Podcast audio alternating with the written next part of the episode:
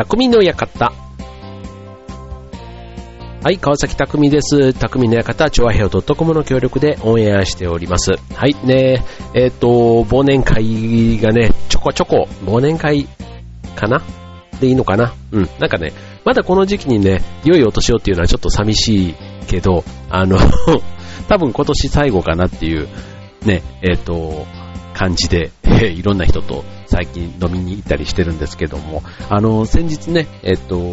なんだ、毎年、えー第3木曜日だっけ、えっ、と、ボジョレ・ヌーボーがね、え第4木曜日？第3木曜日だよね。第3木曜日、ね、ボジョレ・ヌーボーの解禁ということで、今年は、えー11月15日でしたけどね。はい、もう皆さん飲まれましたでしょうか？ね、僕もね、えっ、と、2本ほど、あの、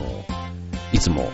仲良くしてもらってる牧野さんからね、2本、えー買いまして、ね、ボジョレ・ヌーボーもね、やっぱりピンキリなんだけどね、えっ、と、いつもね、いいのを仕入れてもらって、あの、それをね、あの、お裾分けしてもらってるんですけどね、まだ実は今週末飲む予定で、まだ実は我が家では実は解禁しておらず、ね、でもね、これあの、ワインも、なんか月並みに、まあ、チーズと合わせてとかね、なんかあの、最近ね、結構いろんな、こう、合わせ方っていうのかな、お酒の合わせ方も、例えば、あの、ボジョレ、ね、秋の、ね、旬のワインじゃないですか。そうすると、やっぱりね、旬な組み合わせみたいなので言うと、例えば、サンマの塩焼きとかね、そういうので合わせてみると美味しいなんていうね、あの、こう、赤ワインのね、ボジョレ・ヌーボーの、あの、味わいというか風味が、このサ、サンマの青臭さを消して、こう、なんていうこう、なんていう余分なこう油分なんかもね、流してくれて、こう、香ばしさと、こう、サンマの、こう、ちょっとした、こうね、旨味をこう、強調してくれるなんていうので、ね、そんな組み合わせもね、なかなかいいなんて話も聞いたりね。で、あとね、あの、赤ワインで言えばね、なんか例えばスイーツとね、組み合わせてみるとかね、ちょっとあの、ね、ブドウだから、そういうブドウ系というか、あの、なんとかベリーみたいなね、あの、えっと、ブルーベリーとかラズベリーとかそういったものがね、乗ったちょっとしたこう、あの、スイーツ、ちょっと酸っぱい感じのね、うん、そういうのとかと、あの、合わせてみると甘酸っぱいのと、ちょうどそのワインのね、えっと、酸味がちょうど口の中でね、こううまくマッチする。で、そこにちょっとしたね、スイーツの甘みなんかもあったりすると、意外とね、スイーツとワインなんていうのもね、組み合わせとしては良かったりするんですよね。はい。なのでね、ちょっとね、我が家の赤ワインボジョレの解禁はまだね、実は今週末に控えているので、あの、先日ね、えー、白ワインをね、近所のスーパーで買ってきまして、はい。で、それでね、えっと、ちょっと揚げ物と一緒にね、えー白ワインを家で飲んでたんですけども、うん。これはこれでね、いいですよね。なんかね、やっぱり外で飲むと、あの、何でもお金かかるじゃないですか。うん。だからね、あの、どうしても忘年会シーズンになると、なるべく、あの、まあ、そうは言ってもね、自分でもやっぱり、あの、行きたくなってというか、誘って、飲ん、相手話したいなっていう人なんかはね、こっちからも呼んじゃったり、まあ、声かけてね、行く機会もあったりするんで、まあ、ただでさえね、もうあの、外食が増えてね、ちょっと、あの、財布もうね、ちょっとヒーヒー言う時期なので、なるべくそうじゃない日はね、こう、宅飲み、ね、あの、家でということでね、まあワイン1本買ってもね、まあ1000円もあればいいワインが飲めますよ。ね、そうするとね、結構なんか、あの、いろんな組み合わせでね、こうお酒をね、ワイン以外でもね、焼酎でもいいし、まあ、ビールはね、結構ね、この時期からはもう最近飲まないんですけど、まあ、日本酒もいいでしょうし、ね、ちょっとなんか、あの、料理をね、こう別にあの、なんちゅうの、こう酔っ払うために家で飲むわけではなくてね、ちょっと料理の味をね、引き立たせてくれる、そんなね、意外な組み合わせ、ね、考えながらこう、飲んでみるっていうのもね、ちょっといいかなって思いますよね。はい。ということでね、まあちょっとあの、お酒の話を、えー、から始まりましたけども、ね、えーっとね、最近ね、こう、年末に向けて、あの、家の掃除を、こうしてると、あの、本棚から昔の、ね、こう、いろいろ、まあ、捨てるものも当然あるんですけど、あの、漫画がちょっといくつか出てきてですね、あの、その中にあの、ドラえもんがあって、ちょっとドラえもんをね、こう、読んでたら、ちょっと昔、懐かしいというか、ああ、こんなシーンあったなとかね、なんかそういうので、こう、あの、大人になって、ね、こう忘れちゃってたようなセリフというか、あこのシーンに昔は感動したけど、今は、あーなんか、すごくこう、客観的にというか、うん、ああ、なるほどねって、うん、なんかこういうことってもう今じゃ恥ずかしくて言えなくなったなっていうようなね、そんなセリフのやりとりも当時はね、なんか自然に読めてたのが、ああ、なんかもう、うん、この頃の気持ちには戻れないのかなとか、ちょっと一発の寂しさを感じたりしながらね、ちょっとそんなね、えっ、と、ドラえもんをちょっと読んだりしてたんですけど、今日はね、あの 全然最初の冒頭のワインの話とかね、全然関係ないですけども、今日はね、ちょっとね、テーマ、えー、ドラえもんでお送りしたいと思います。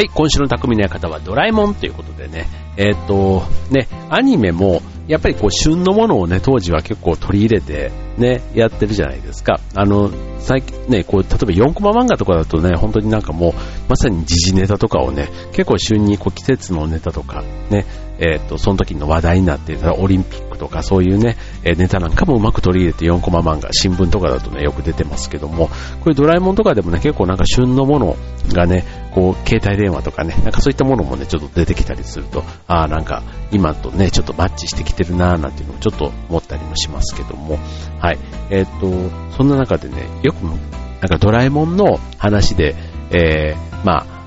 飲み会ではしないけど、なんか今までどんな話人としてたかなって思うと、ドラえもんの秘密道具の中で何が欲しいとかって言ってね、えー、したこと、多分誰でも1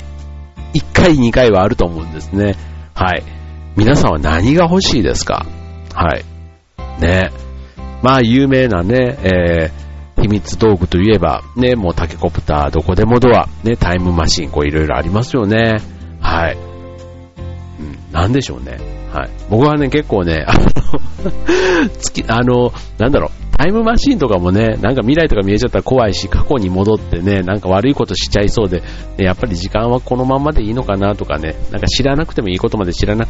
なんか知っちゃ、しかえてね、ショックだったりすることとかね、なんか将来が面白くなくなっちゃうから、タイムマシンではないし、あとね、どこでもドアもね、確かに便利だなって思うんですよね。ね、世界中とかどこでも行けるわけじゃないですか。うん。だし、ね、こう、通勤ラッシュとかね、もう、そういうのがもう全く無縁になる。ね。だからすごく、あの、効率の極みみたいなところかなと思うんですけど、うん。まあこれもね、なんか、あの、どれか一個って言われたらね、なんか、うーんってすごく迷っちゃうとこなんですよね。はい。でもね、あの、学生の頃というか、やっぱりね、と、個人的にはあったらいいなと思ってたのは、暗記パンをね、よく思ってましたね。こう、いや、あの、暗記パンの話って皆さん知ってます？あの、暗記パン、えっと、こう、教科書にこう、押すと、それを、そこに、パンに文字が映って、それを飲み込めば、その文字がそのまま暗記できちゃうっていうね、パンなんですけど、で、結局あの、漫画の中では、その暗記パンをえー、と、なんだっけな、最後、宿題かなんかが終わらなくて、ひたすら、え、っと、パンを各ページ、え、っと、押したものを、のび太の前に積み上げられて、で、ドラえもんが一生懸命ね、それを食べさせてるみたいな、なんかそういうオチで、ね、結局パンだから、あの、食べきれないわけですよ、食パンみたいなやつだからね。うん。ね。だからそういうのもね、なんか子供ながらにああ面白いなと思ったり、うん、あとね、今、藤子不二雄ミュージアムに行くとね、これ暗記パンが実際にね、えっと、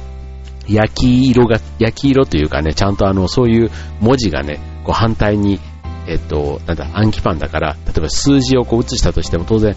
文字が反対に映るわけですよ。ハンコみたいに。うん、だからそんな状態のやつがね、えっと、トーストセットみたいなんで出てきたりなんていう実際に暗記パンが食べれるなんていうのもちょっと、ね、夢があっていいですよね。はい。でね、えっと、やっぱりね、こう、ね、そんな中で皆さんは、あとどんな道具、ね、えっと、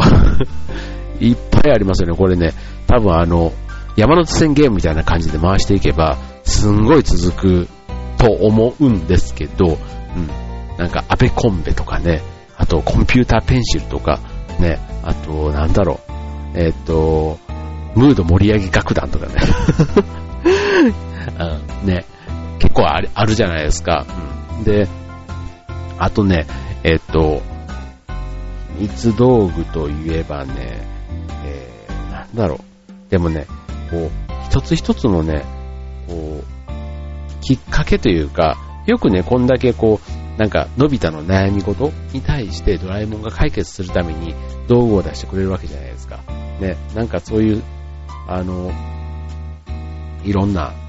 ね、なんか、困ったこと、ね、あるわけですよ。まあ大人でも子供でもあるわけじゃないですか。でそれに対してね、あんな、ね、気の利いた道具というか、でも、ね、ただ道具で解決して終わりだけじゃなくて、やっぱりそのいろんなエピソード、ね、ありますよね。もう感動するね、映画なんかもすごいたくさんあったり、ね、登場人物なんかでも、こう、なんだろう、えっと、例えばジャイアン、一つとってもジャイアンとジャイコとかね、うん、ね、こう妹に対しての思いとか、なんかそういうのもね、こう、やっぱり登場人物は結構ね、一人一人こうよく描かれてるというか、うん、なんか思い、ね、みんなそれぞれ個性がすごいじゃないですか。スネ夫はスネ夫でね、もう、あんな腰巾着みたいな感じでなってますけど、やっぱりこう、ね、えっと、ディズニーのキャラクターで言えば、あの、ミッキー、ミニー、ドナルド、グーフィー、ね、プルートとかってあれに匹敵するのがまさにね、ドラえもん、のび太、しずかちゃん、ジャイアン、スネ夫っていうね、もう 一緒かどうかわかりませんけど、まあ、なんか5人っていうね、なんかそのいろんな個性ってね、やっぱり大事なんだなってみんながね、出来すぎくんばっかりだったらね、アニメとしては多分楽しく、面白くないだろうし、うん、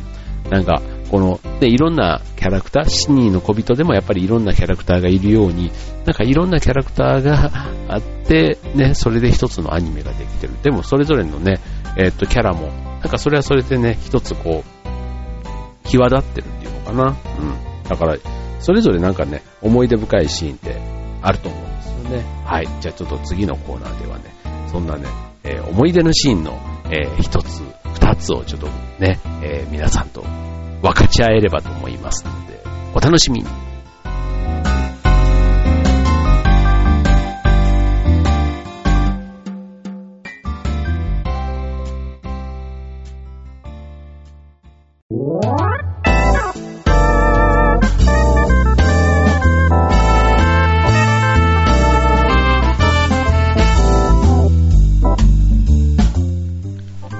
はい。というわけで、今週の匠の方はドラえもんということでね、みんな大好きドラえもん。ね、僕たちの子供の頃からね、やっていましたが、ね、今、でも今の子供たちもね、主題歌も変わり、声優さんもね、変わってきていますけども、それでもね、えー、すごく愛されているアニメですけども、はい。えー、っと、ね、最初はちょっと秘密道具のね、ちょっと思い出みたいなところでね、何が欲しいですか？意外とね、大人になって冷静に言われるとね、どれももれ、いざもらっちゃうとね、なんか、あの、悪いことというかね、なんかすごい道具ばっかりなんですね、よく考えたらね。はい。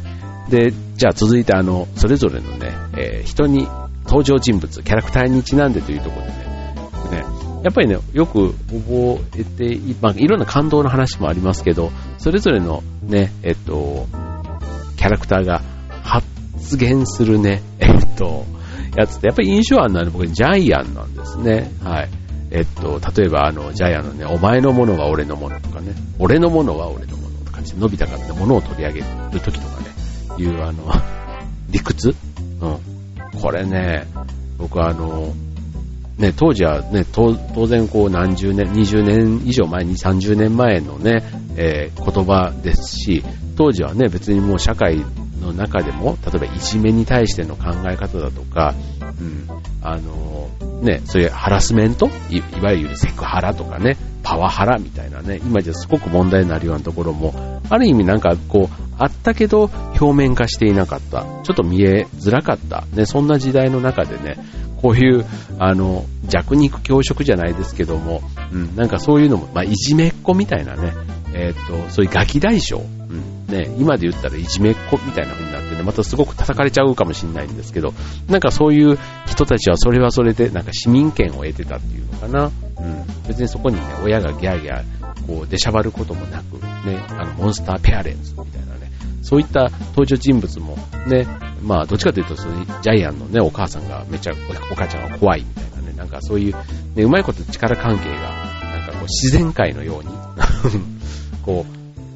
なんか連鎖していってるっていうのかな。なんかそれがね、また面白いというか、うん、なんですけど、そう。で、そんなね、えー、ジャイアンのね、もう一つね、えー、よく言うセリフがね、心の友よっていうね、セリフ。ね。まあ普段ね、あの、乱暴なジャイアンだけど、熱い友情を感じた時には、こう涙を流す一面があって、その時にね、こう魂の叫びとして、こう心の友よっていうね、いう、あの、セリフ。ね。えー、まあ、ジャイアンのね、僕はすごい一番の決め台詞かと思うんですけども、はい、皆さんにはね、心の友よって言えるね、えー、友達いますかとかつって ね、はい。ね、なんかあの、いろんな、ね、シーンで心の友よって出てくるんですね。うん。なんかこう、やっぱりね、だいたいこう、感動して、ね、ジャイアンが涙を流してるシーン。うん。まあ、だいたいね、えー、っと、あの、ジャイアンのリサイタルとかね、うん。あの、なんかそういうところでね、なんかこう うん。うん。あと、リサイタルで褒められて言う、なんか理解されてとかね、うん。なんかそういうところ、うん。理解されて、まあ、心の友よっていうのがね、なんか、個人的には好きです。はい。皆さんは何かありますかこれ？えっ、ー、と、ちなみにね、えっ、ー、と、心の友よっていうのをね、えっ、ー、と、使う場面、うん、でどんな時っていうの、まあ、例えば、えっ、と、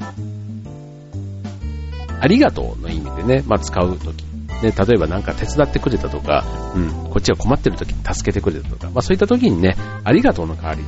あの、心の友よっていうのをね、えー、使ってみるとか、うん、あとはね、えー、っと、まあ友達の中でも、あの、本当の意味で、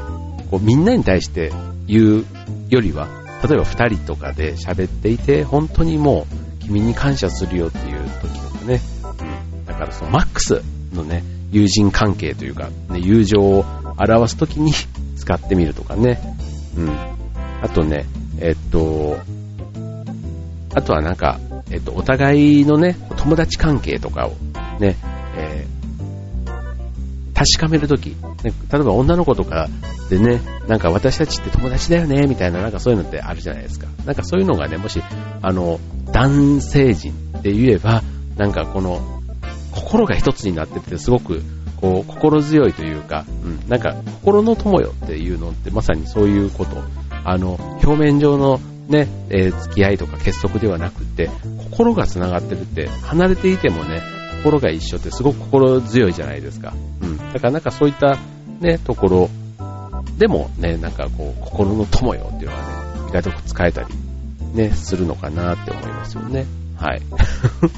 どうでしょう。ね、皆さんも、あの、心の友よって言うとね、多分ね、みんな、やっぱり笑いますよね、でもね。うん。なんかそれぐらいね、ほっこりする、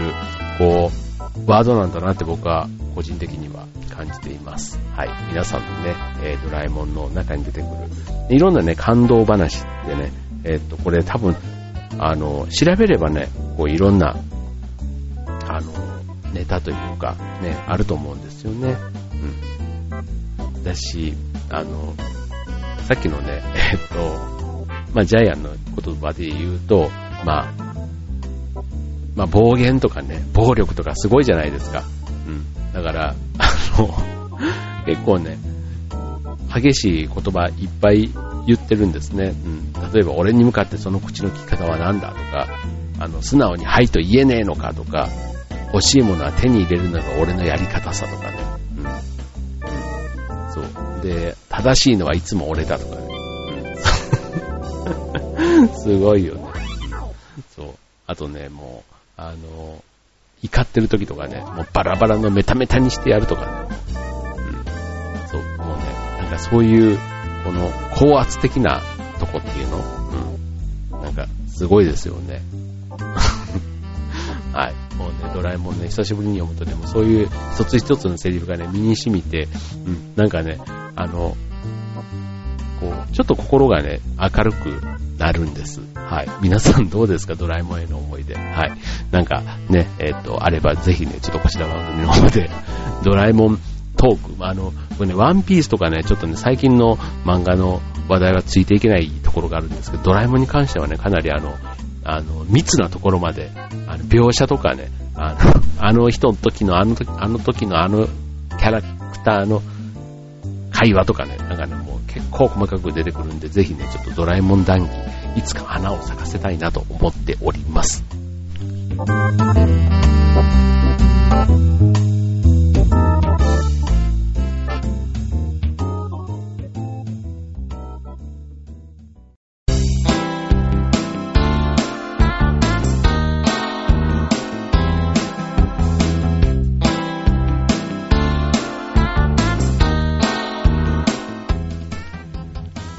はい。というわけで、今週の匠の館終わりが近づいてまいりました。ということでね、えっ、と、今日というか明日というか、ね、えっ、と、11月22日はね、いい夫婦の日ということでね、なんか、あの、定着してますよね、いい夫婦の日ってね。なんか、1週間ぐらい前からね、えー来週はいい夫婦の日とかつって、なんか、まあ、それでね、別になんか、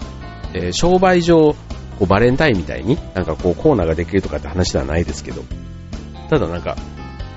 ベストカップルじゃないけどね、なんかいい夫婦を紹介したりとか、いい夫婦になるコツは何ですかとかね、なんかそういうのをね、テレビで見たりすると、ね、なんか微笑ましく感じるというか、うん、まあ、ね、えっ、と、人が仲良くしてるのはね、まあ別にそんな、あの、悪い気がしないというか、やっぱりね、あの、仲良くする、してる話は、うん、僕は好きなんです、聞いてんの。うん、別にね、その、あの、自慢っぽいっていうのもね、あの、ね、人によってはというかありますけど、うん、まあでもね、基本的には人の幸せな話はね、あの、聞くのも全然嫌いじゃなくて、うん、それはそのいい夫婦の日にちなんだ話題って当然ね、そのいい夫婦たちがこう出てきたりして紹介されたりとか、その人たちの話を聞いたりすると、例えばあの、お互い、いい意味での気遣いで、こういう言葉は言いませんとか、うん、逆にこういう言葉は意識して言うようにしてますとかね。なんかそういうのも、ああ、なるほどね、なんてね、ちょっとあの、年に一回、ああ、うちのかみさんにもそういうこと言ってるかなとかね、二人でその番組とか見たりするとお互いちょっと顔見合わせてニヤってしてしまうようなね、そういうのもね、年に一回この時期の恒例になってきていますけども、はい、ね、まあそんないい夫婦の日ということでね、まあ僕もちょっと明日ね、えー、まあいい夫婦の日にちなんで、ね、まあなんか、なんでしょうこれ、お礼を言えばいいの？なんかどういう日なんだろう結局なんかあんまりよくわかんないんですけど、何をする日なのかっていうのがよくわかんないんですけど、あの、僕はね、11月から結婚記念日なので、またその翌週がね、ちょうど結婚記念日を控えていますので、まあどっちかというとね、そこをね、僕はメインにね、えーしたいなと思っています。はい。はい。まあメインって言ってもね、いつもね、えっと、1日2日忘れたり、まあ大体11月の末ぐらい、ね、12月になるときにはお互い気づいてね、なんかそういえばとかっていう感じでね、先に気づいた方がね、なんとなくあの、あの、正義みたいな感じというか、あの、勝ったみたいな感じでね、うん、先、そう。だから日にち過ぎてから、お互い何も言ってない中で、第一声を発した方が、なんとなくあの、はあの、ビーチフラッグみたいな感じでね、こう最初に取った人が、こう、なんと、なんかこう主導権を握る、そんな、あの、家なんですね。はい。なので、あの、今年はね、最初に、えー第一声で、いつもありがとうとかね、なんかそういうのもね、ちょっと、さりげなくね、うん、言えるのがまさにいい夫婦なのかなとかね、ちょっと思ったりしますね。はい。ということで、ね、えーっと、なんだ、最初はワインの話かドラえもんの話。ね。えっ、と、今日はね、ちょっとドラえもんということだったんですけど、本当になんか昔のね、読んだアニメとか漫画とかね、ちょっと読み返してみると、本当にあっという間にね、2時間3時間経っちゃうのがちょっとびっくりしちゃうんですけど、うん、なんかね、ガーッとね、もう一回読み返してみるとね、なんか当時の思いとかがね、こう、いい感じでフラッシュバックしてくるというか、うん、なんか同窓会に行ったようなね、なんかそういう昔の友達、仲間に会った話をした、そんな気分にね、なんかさせてくれますよね。はい。なんかね、皆さんのね、えー好きなドラえもんの名シーン、名台詞ね、あったらぜひこちら番組で、えーお寄せください。ちょっとね、また何かの機会にご紹介したいと思います。今週の匠の方、ここまで。バイバイ。